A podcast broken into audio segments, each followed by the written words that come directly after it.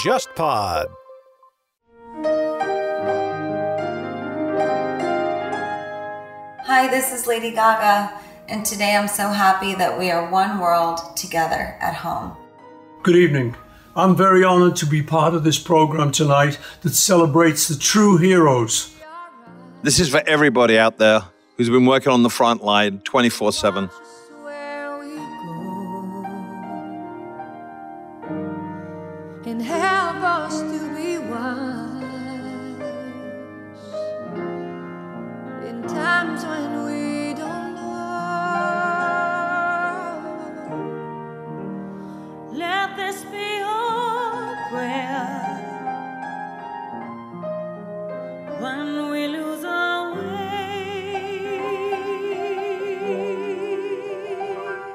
欢迎收听《天方乐坛》，我是顾超。今天和我一起聊天的一位是沙青青，一位是博乔，欢迎两位。大家好，大家好，今天我们的话题呢，其实也是关于疫情下的一些特殊的音乐生活。因为大家现在都没有办法去剧场，所以很多人在家里面呢还会找一些乐子啊，不然的话呢就会觉得很闷。不知道两位是什么感觉？就之前跟博乔聊，就是说上半年这个情况帮我们省了很多钱，对对对，因为你本来的话你要花买门票的钱，现在全省下来了。对你统计过有多少？大概两三千吧，我觉得。然后我天天在那个音乐会，就是那个他们那种就是微信的后台，然后填写各种退票退款的这种单子，这样子。然后我甚至专门的把这些我的所有的信息全部放在一个文本框里面，这样方便复制粘贴，这样子。嗯，对，现在就说你之前等于说在疫情发生之前 买的一些门票，其实现在都是有一个退款的手续在办，是吧？对的，你想像那个 Faust 就是那个小提琴家，他来今年本来要在上海计划演三场嘛，这个嗯贝多芬小提琴奏鸣曲全集，全集结果三场的话全部取消，然后这就是八九百、一千二百块钱了。哦，那你买的 还是挺好的位置。嗯，对对对，然后还有一些其他的更早期的，还有一些团，整个团整都取个团取消消了，这样子的，是的。所以说，对于乐迷来讲，就是确实是没什么机会进场子了，但是，呃，确实也是省下了不少钱。这样，我我听说会有一些报复性消费，就是我听说一些朋友买碟吗？对，然后在网上疯狂的买黑胶这样子，然后结果从寄送的地方是武汉，然后又是半个月 又收不到，这样。那其实对于很多人来说，他不去现场呢，还少了一些乐趣，就是你不去现场就没有办法跟你的朋友聊天嘛。对的对，啊，所以大家其实现在就是各自听各自的，感觉也是味道少了一些，没有什么乐趣啊。嗯，对，我觉得好像乐迷群的那种讨论都少了。你比如说以前，比如说可能演出快开始前一两天，就会出现大量的转票啊，然后购入，就像买期货一样的那种感觉。然后对，然后还有还有人会就这个音乐家争吵，还而且有时候音乐家来嘛，大家可能还会要换换碟，我不听的，但是我手里有碟，你要不要去签名这样子？嗯结果这个疫情出来以后，我觉得这种乐迷社交变得极度的少。你看群里面，就是可能以前一周怎么着也要聊上个一千条这样子，现在可能两两三周就七八十条，然后还有一些是早上好这样子的。那个说到这个音乐，呃，各个音乐节啊，或者是音乐表演取消，其实退钱，我觉得大家并没有觉得很开心这件事情是。总体来说，还是觉得就没劲了。对，那么就在家里面听听线上的东西，或者听听唱片啊。呃，两位最近有听什么好玩的音乐吗？就是各种各样的云音乐会嘛，就是嗯通过一些技术手段，然后有一些呃音乐家他可能会有个远程的连线，然后再把音乐全部剪在一起，就类似这种吧。还有一种嘛，就是说搞什么二十四小时直播，多少小时直播。对对对对对对，是的。然后我记得，呃，我们之前麦当娜不也搞嘛？那个，麦当娜十八个小时二十四小时啊？然后好像是我们国内，好像上海也搞过嘛，上海那个经典九四七也搞过嘛，对，但搞了一个也是全天大直播什么的，全天大直播啊，但它就形式上面会做成像直播的样子嘛。是的，对对对，像类像类似这种事情，其实也蛮多的，而且我就发现各个国家都有。我、嗯。我日本也有嘛，就是日本很多这种艺人也是通过网络的形式，然后各自剪各自的片，然后把它抛到网上去，然后合成在一起，嗯。做成像做成像在合唱一样的这种这种状态。但有一个日本歌手，他自己就是唱了一首歌，然后有各种各样的乐器的这种，新演员吧，对对对，新演员，对对对，新演员他编了一首歌嘛，意思就是大家在讨好在家待待着，就是对的，然后结果就是我们看到最奇最奇怪的是有有有一个长号手，就是长号在乐器里面相对来讲是比较难以去给其他乐器做伴奏的。结果他们就是跨越时空，他一边放着新演员的视频，然后一边自己就是吹了一个，对对对，爵士味道的，对对对，很很啊 jazz 味道的这么一个。不，这个事情还在日本酿成政治风波，呢啊是吗？就安倍当时因为也是借了新演员这个片段，然后作为他的一个 BGM，他的画面上是那个安倍自己在家里面就逗狗、喝茶、看书，就号召大家在家里可以也很快乐，不要出门。结果后来这个东西被抛出来之后，就被日本网友骂翻天嘛，意思说你的总理很闲嘛，对吧？全国呃 不不领忙着领导抗议，在家里什么逗狗啊、喝茶、看书啊，就听听音乐，这然后后来就是反响非常不好，好像就是引引发了一个日本政坛的一个风波。但是那那个其实就是自由发挥出来很多东西，因为那个长号手叫。呃，应该是叫中川英二郎吧，他他的演奏就是呃，后来被这个歌手本人去转发了，所以就是嗯对的引起了很多人的关注。然后又又有什么交响乐团啊或者什么大型的这种组织也跟他一起就是呃互动，就是搞这个视频互动。其实我觉得这种形式倒也是比较独特一点的啊。扉閉じれば明日が生まれるなら遊ぼう一緒に うち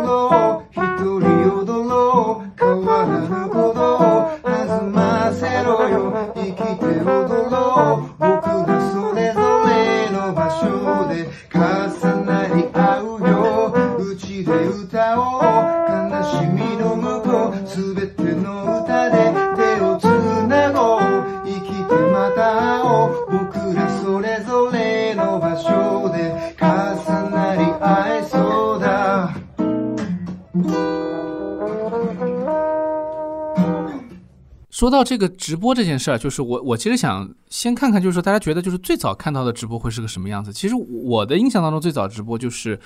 呃，有两种，第一种就是专门组织了一些特别的表演性质的，但是还没有到就是说用这种视频连线的方式来合作，就真的是在一个线下的范围内，然后就大家有可能来了很多的艺术家，然后大家一起聊，因为那个时候可能疫情在，特别是在国外还比较少的时候，大家觉得就就聚集也没什么嘛，对，但是很多演出已经取消了，是的。所以在这种情况下，大家可能找点事情来做，做了一个这样的直播。那还有一种就是当时时候日本的，比如说像东京交响乐团或者大阪爱乐，他们是因为有一些演出是既定的，然后由于这个不能够，就是因为他们自觉的要去避免这个演出的上演，所以就把观众的票都退了，但是呢，他们自己的演出还是保留，所以自诉，对，哎，交响乐团就是自己还是在这个正式的演出，然后呢有指挥啊，什么都没有变，就是没有观众的情况下演出，然后并且进行直播。那这个一开始倒是引起了很多的关注，特别是东京交响乐团有一场法国作品，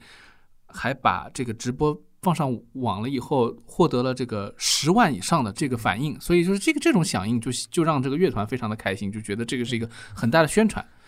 那么这个呢，其实当时时候也有个录像，大家就看到，就是说指挥还是非常的讲究的啊，穿着燕尾服上来以后呢，还给观众鞠躬，其实没有观众了，所以没有反应啊，台下没有反应，但是台上呢，就是说大家还是按照一个流程啊，全团站起来，然后怎怎么样去搞这个谢幕啊，搞这个所有的这套仪式。那这个其实大家看了以后也会觉得，哦，没有观众的音乐会通过网上直播，如果质量够好的话，也能够感动很多人。所以那个效果还是蛮不错的，但是时间长了就不行，对吧？后面再有演出的话，就好像没有观众的上演是有很大的问题，因为一方面乐团还是要给艺术家付钱，是。对。然后另外一方面呢，他这个钱可能少一点，然后呢大家一起商量一下，对吧？然后完了之后他又没有票款的收入。是，那像很多乐团，他的很多的这个财政啊也没有完全的支持，还是要靠票房收入的。特别是今年是贝多芬诞辰二百五十周年嘛，其实很多世界上比较重要的歌剧院都已经准备了这个贝多芬这个费德里奥的这个，就贝多芬几乎可以算是唯一一部歌剧的这个制作。那你这个整个的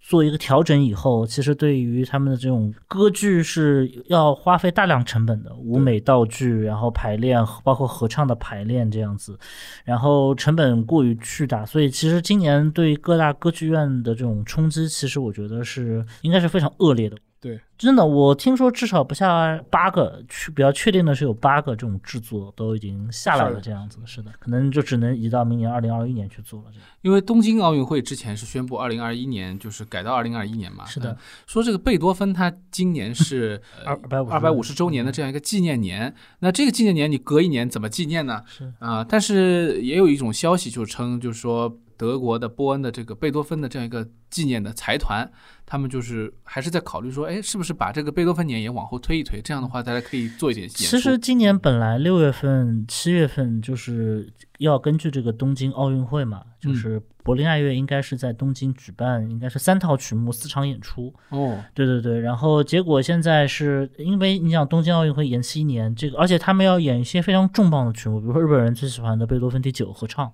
对，然后还有像马勒第二这个复活，他们这个整个活动叫做二零二零东新春，然后点音乐季。这样这么一个活动，所以还要演这个斯特拉文斯基的《火鸟》，他们不不要演《春之祭》，但是他要演《火鸟》这样子的。嗯，但是这个活动他们就没有办法推迟一年，因为可能柏林爱乐二零二一年的计划已经定好了，像这样这种乐乐团可能提前四五年大的巡演计划就已经全部都定好了。对，说到就是说各个乐季，其实像柏林爱乐啊，包括其他一些有名的乐团，都已经把他的这个演出季下一个演出季公布了。就意思就是说，我们可没有闲着，我们是嗯准备的很充分的，对，就看你这个疫情什么时候结束，我们是时刻准备着，就是迎接下一轮的这个计划。是是嗯，这个是一个。然后说到柏林爱乐，又可以想到说，我好像看到很多的对，包括圣城音乐会啊。当然，这个圣城音乐会是他们每年的一个跟文化古迹相关的一个音乐会，但是今年是就是没有选择一个文化名城了，就直接在本来柏林。选的是耶路撒冷，耶路撒冷，哦，对，然后对，嗯今年是把它没有办法吧，只能放到了柏林爱乐的大厅里面，而且也是没有观众的。嗯我们看到佩特连科上场的时候，每一名乐手之间至少隔着我，我觉得快有两米的距离了，这样 柏林爱乐最近不是它有个 app 嘛，啊，是是是，是把它的免费开放了嘛。对对对，他因为我们都知道柏林爱乐是有个官方的一个 A P P 的，就是它提供一些它柏林爱乐的在线的一些过往的演出。是是是，原来是一个订阅制是，的，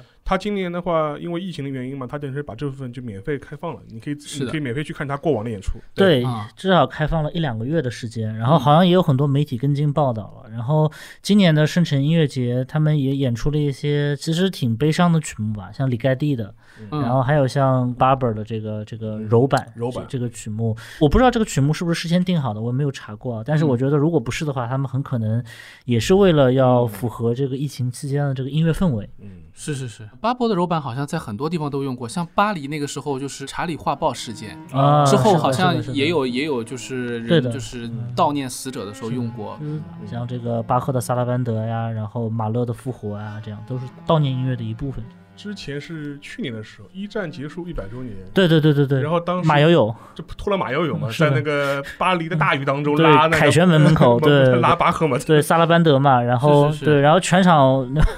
不好意思，我看见马友友老师不停的跟各国政要抛媚眼，一边拉一边抛媚眼，完全不太符合那个非常肃穆的气氛。这样，啊，他的就是台风是吧？对他的台风是比较对一边拉，当然他有些时候是沉痛的，但是有些时候会望向一些国家的领导人。这样，嗯，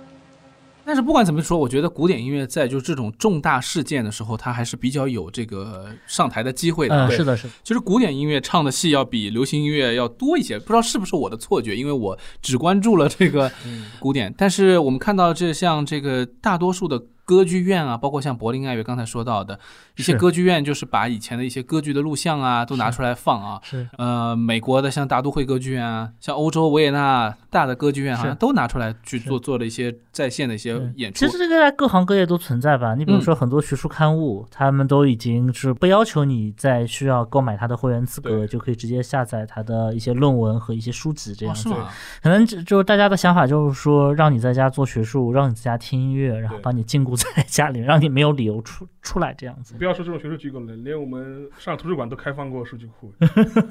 哦，是吗？啊对，可能跟古典音乐的属性有关吧。我觉得，就是古典音乐虽然就是如果你以一个比较冷峻的态度来讲，那古典音乐其实一直都掺掺杂在一些世界政治当中，而而且就是古典乐它的商业属性比较弱一点嘛，就是相对于流行乐来讲比较弱一点。而且我觉得是不是跟他们的乐手确确实实是经济上面 是有点困难这样子。你想像很多的这种交响乐团都已经说要停薪留职或者临临时解聘，临时解聘，对对对，然后这种策略来维持运乐团的运作，所以说乐团可能也比较害怕消失在公众的视野当中，他们也希望能够保持一个自身的热度，包括记忆吧。我觉得，你想，你你是一个乐手，你无论弹钢琴的、吹小号了这样子，然后疫情期间你要做到隔离，你必须得在家。然后，比如说你的城市又比较拥挤，比如说你住在纽约，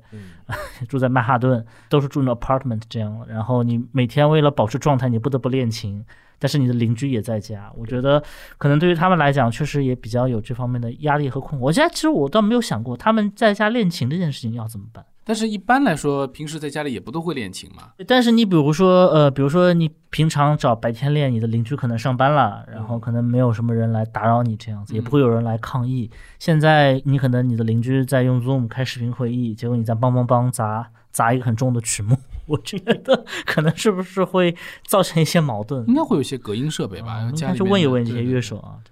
你们觉得是剧场更惨还是乐团更惨？我觉得都很惨，因为我觉得我是我常年觉得乐团和乐手之间其实也是有一种张力的嘛，他们之间也是有很多矛盾，可能相对来讲演演出机构的压力会小一点，当然高管除外，可能最高的高高管除外除外这样子，高管可能压力比较大，但是你比如说你是作为一个普通的行政人员，你可能嗯薪水上会有一些削减。但是其实你的这个位置其实倒不见得会很难动，而且你可以做一些其他的事情嘛，做一些研究啊，或者再谈一些其他的明年的项目，你其实还是可以动动起来的。这样，是但对于乐手来讲，没有演出，因为乐手的他的基本工资可能很大程度上是不高的，是然后他们可能主要是靠排练和靠演出来挣钱。还带学生，对的，就是带学生这样子。然后带学生这件事情上，可能因为疫情的影响，也会受到一些对对对对，所以我觉得对他们来讲，就是其实受到的影响更大。嗯，而且就是你想，很多音乐家其实他也都是靠这种演出来维持自己的技艺的，嗯就是特别是钢琴家嘛，对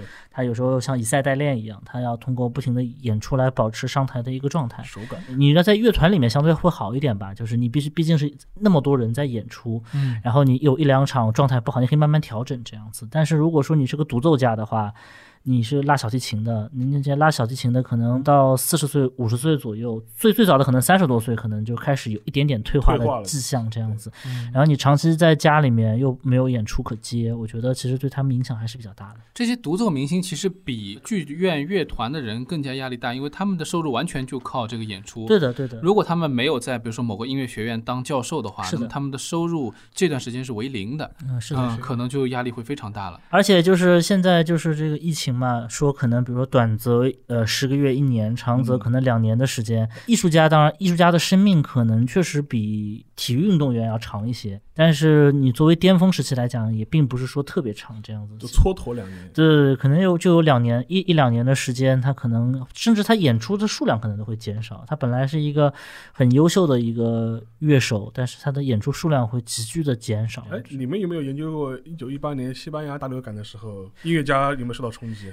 那个时候应应该是属于这种巡演还不是特别盛行的时候，当然有，但像从李斯特那个时候开始巡演就已经很多了，但是你也只有到李斯特那个级别，比如说鲁宾斯坦对这个级别，你才可能有比较大规模的跨州的巡演这样子。但是现在的话，对，嗯因为就是交通太过于便利这样子，所以说这种巡演其实是家常便饭。那就是因为这个产业被做大了，但是做大以后，反而的一个附带效果就是就是音乐家变多了，变多以后，在一个机会急剧减少，然后在市场慢慢恢复的情况下，那最头部的音乐家肯定不成问题。你比如说像阿格里奇、像 k l o f 可能他们仍然不成问题。但是如果说你是一个，你比如说正在事业上升期，或者是你刚刚进入一个独奏家生涯的这么一些人来讲，那肯定是没有特别多的机会，或者是这种机会会变少。嗯，那说到这个在线也好，还是用其他的方式，其实主要就是在线了，因为现在就是线下不行，以后就是在线。那么在线这些演出当中影响很大的一些直播啊，包括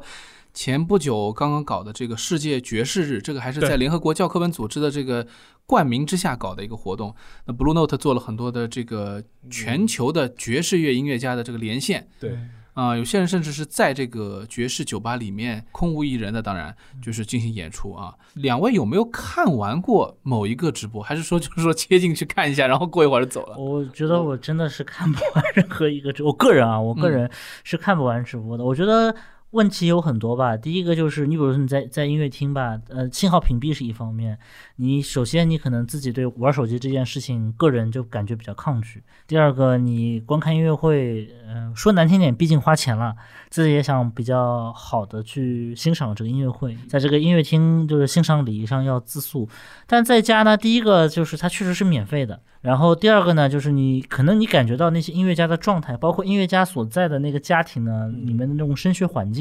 其实效果就是很难讲。第一个可能是通过这种传输设备以后，它的那个效果你可能听的并不是一个现场的感觉。然后第二个是你自己可能在家里面的时候，你自己的状态是放松的，你可以喝杯酒，甚至你可以接个电话这样子。然后你有无数的事情可能来干扰到你看这个直播这样子。然后你在音乐厅的话，你可能这个曲目你不是想听的，你但是你也必须要做个十分钟二十分钟。你可能在家的时候，你可能啊这不是我想听的，我就去干个其他事儿，然后过会儿就忘了这样子。确实，就音乐欣赏本身而言，我觉得在家看直播可能是有点困难，特别对于古典音乐来讲。它更多是一种形式大于意义吧，是，更多是表现一个啊众志成城的这种感觉。嗯，但实际上，如果你是真单纯我是要欣赏音乐的话，我觉得这肯定不是一个特别理想的方式吧。对是且不说演演演出者的状态，你自己欣赏的状态其实也不是特别好。现在有一个问题，就是说，因为现在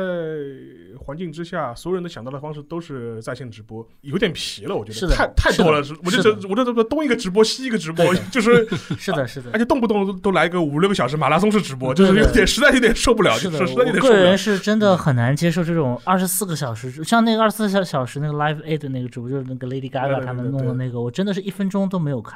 不是因为不喜欢这个音乐，只是觉得这个音乐太长了，我我不知从何欣赏起。这样对，那，节目单也不是很清楚，但是后来会看一些，是的，像我的话会看一些就是事后的，回对对对回播，或者剪辑之类的。对，或者研究一下朗朗家的家具这样。对对对对，对，或者或者，其实有种形式我觉得蛮好的，因为之前我在节目前给大家看过吧，就是说，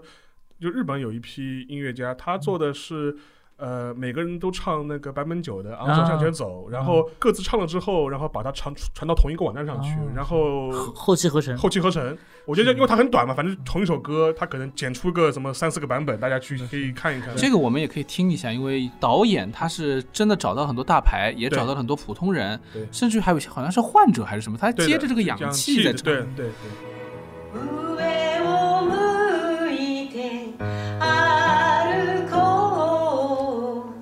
涙がこぼれないように。思い出す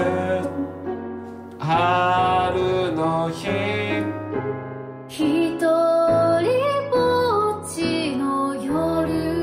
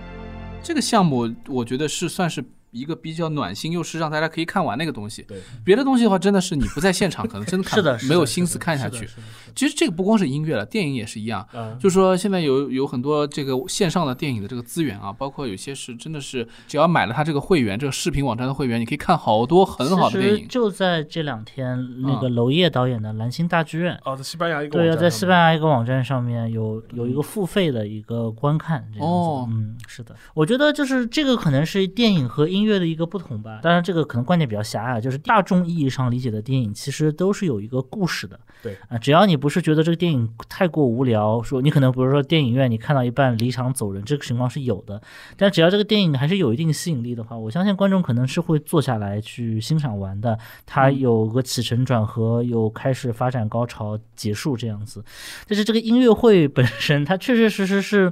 但音乐会就是确实是你也可以把它当成是一个，就是一个吃饭的过程，它有前菜，有这个这个 main dish，还有甜点这样子。像甜点可能就算是这个这个就是返场这样子的，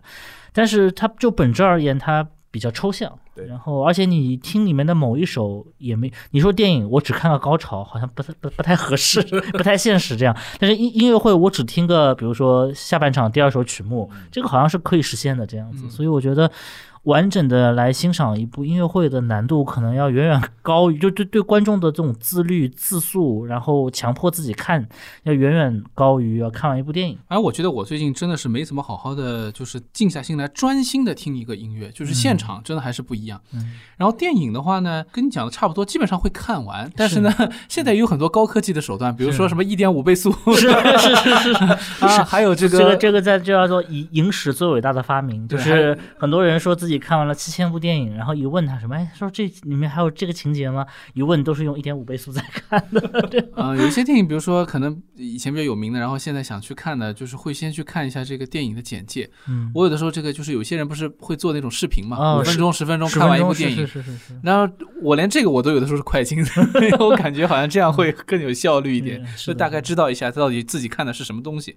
也也有可能跟大家是心态不一样。你比如说电影，大家可能更加抱着是一个消费的心态嗯啊，百百分之九十甚至九十九的电影，可能你一辈子也就看一次，看嗯过就看过了这样子。所以说，像我就有一个习惯，就比如说在家里听音乐的话，就是我如果有条件的话，可能还是会用 CD 或者是用呃黑胶去听，是因为因为它这种载体决定了它的音乐形式还是一首首往下放的。是的，是的。如果你用流媒体听的话，很多人就会听忍不住就会想跳。是的，而且流媒体听古典音乐有个很大的问题啊，我不知道这个问题现在有没有解决，因为我已经不太用用除了 Spotify 以外的其他流媒体听了。就是你知道，比如说你如果是流行歌曲的话，它的音乐的单位是一首一首歌，对对，然后但是古典音乐呢，它也是分曲了，比如说分了十一条轨，但是十一条音轨里面，比如说这三条呢是某一个协奏曲的一乐章、二乐章、三乐章，下一条呢是一个交响曲的四乐章的一乐章、二乐章、三乐章、四乐章。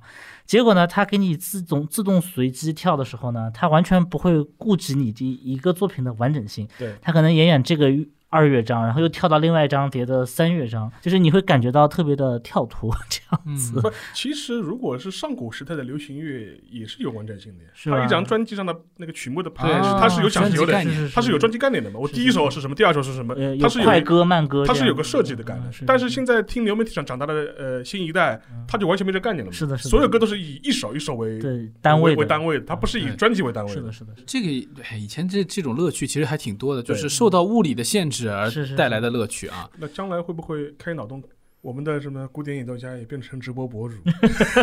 那这样的话，他们的收入会有很大的问题，我感觉，对因为这个在很难去。可能会增加另外一种，就是可能会回到一种比较古早的状态，就是古早的状态就是音乐家们就是唱堂会的状态。呃，对，一个是唱堂会，第二个他们更喜欢以就是炫技曲目来取胜嘛。但是如果你要改成直播的话，你你像现在的很多音乐家，他可能更愿意去演奏一些思想性比较强强的，嗯然后呃一下听起来没没有那么悦耳动听的，然后曲目以这种深度取胜的。但是如果你转成线上直播以后，可能所有的人都让他去演什么野蜂飞舞这样子的曲目，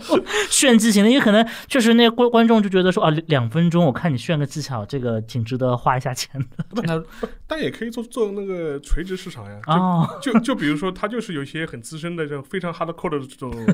这种乐迷，对吧？嗯我就做一个，比如说网上的私人音乐会，啊我就针对这些批 hardcore 的人，就说你愿意付钱，我买个门票，你可以进来看，就是是的，是的那，他的收费方式啊，他的整个的演出的频率都会有变化。变化，对。是是是不可能一天一天天天演，天天演的话没人看了。是的，而且其实就音乐家而言吧，我原来也没有在意过这件事情，但是好像后来确实听一些音乐家说，就说你自己排练的时候，自己在台上弹琴和台下有观众是是不一样的。嗯，特别在像比如说像在东京、像在柏林爱乐这种地方，观众其实相对来讲比较懂行一点。对。然后虽然他们不会说什么，就是音音乐家会有时候会用一一些非常奇妙的词，像 mood、像气场这种词来形容，他们说能够感受到观众的氛围，这样。对对所以对这个这个体验是互相之间的，缺一不可。如果大家就是说艺术家和观众在一起，才他才能成为现场。期待可以早日回到剧场，到时候我们再聊一期 回到剧场以后的感，受吧。好的，好的，啊，谢谢两位，我们今天节目就到这里结束，再见。拜拜。拜拜。好想你，你会在哪里？过得快